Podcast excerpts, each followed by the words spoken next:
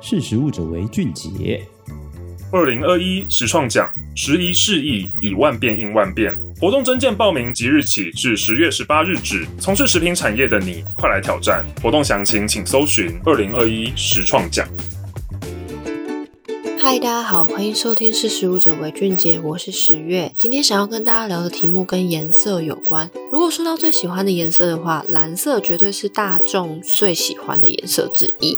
但是在讲求天然色素去取代人工色素的时代潮流下，在目前在食品上面的使用，蓝色色素其实居多还是使用人工色素。根据最新的研究就发现说，睽违十年，科学家终于找到从紫色高丽菜的花青素里面提取出来可作为食品利用的蓝色色素。那到底是为什么会花这么久才找到？又是什么原因让天然蓝色色素这么难得呢？这就是今天想要跟大家分享的内容。那我们先来聊颜色。其实颜色对于食物来说非常重要，因为颜色的不同会直接造成食品给人的感觉。也就是说，调色如果能够得当的话，其实对于消费者的直观的感受来上来说，其实是会影响喜好度或者是接受程度。那目前为什么食品界仍然会一直去使用人工色素？主要的原因就跟成本、加工过程中比较好控制，以及着色度比天然色素好。但因为现在食品安全跟营养的意识提升，寻找天然色素就逐渐变成了一个新的趋势。在这样子的趋势之下，科学家就慢慢去发现说，其实。什么颜色都有，但天然蓝色色素非常难得。那我们在看到蓝色色素的时候，其实大家的第一个直觉就会觉得这好像是很人工的颜色。为什么会这样觉得？其实也不意外，因为其实放眼去看天然的环境里面，蓝色其实是一个相当少见的颜色，也就是说，它等于就是说它的来源非常的难得。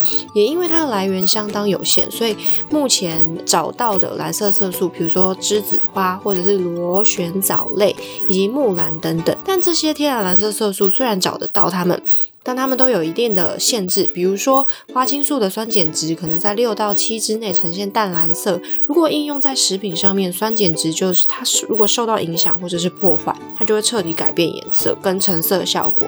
如果放到大量的生产上来看的话，其实这件事情就非常的不好控制，因为如果你的颜色没有办法在每一个批次或是品质上面保持一个水准的话，消费者就会吃到可能今天很蓝，或者是明天是淡蓝色，甚至是。紫色、红色等等，它就是会被影响。那其实天然色素会这么难控制，其实跟颜色没有关系，而是天然色素这个东西本身的物质，它就是比较容易因为温度、湿度的波动，然后导致于品质裂变。不仅是如此，从食物中提取天然色素的过程中，也会因为提取的步骤，使得天然色素的成色效果受到影响，往往的显色度都会比人工色素的效果差。那美国马氏集团知道这件事情为什么这么困难，他还是要去做这件事情的原因，是因为他在二零一六年二月的时候就有公开的承诺消费者说，希望在二零二一年的二月之前将旗下所有的人工色素全部剔除。那以时间点上来看，其实马氏并没有顺利的在这个时间内完成这件事情，但能历时十年去找到这个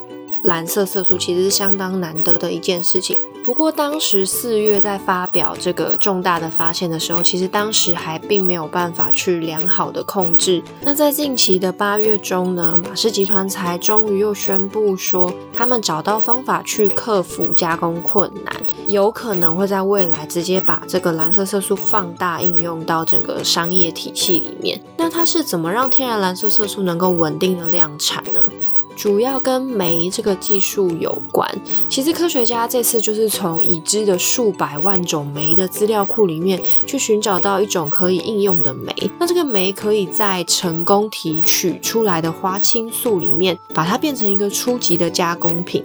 这个转换的技术有一点点像是啤酒的生产的呃作用。那为什么会说选用酶这个技术相当的聪明，或者是非常的成功？主要原因其实是酶拿来做天然色素提取这件事情其实并不陌生。我们常看到的蔬果提取出来的红色、橙色、紫色等等，它是一个技术非常纯熟的一种手法或者是一种技术。那以马氏目前的试验的效果来看，也确实是在零食或者是比如说像冰淇淋这种表现，其实是蛮不错的。也就可以知道说，未来可能当年发下的宏愿，说要把人工色素剔除这件事情，是有可能会达成的。好，这就是今天想要跟大家分享的内容。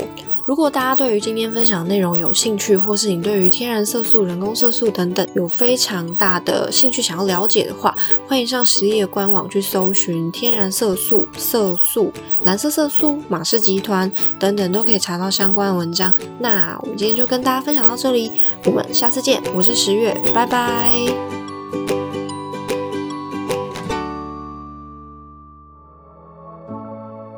识食物者为俊杰。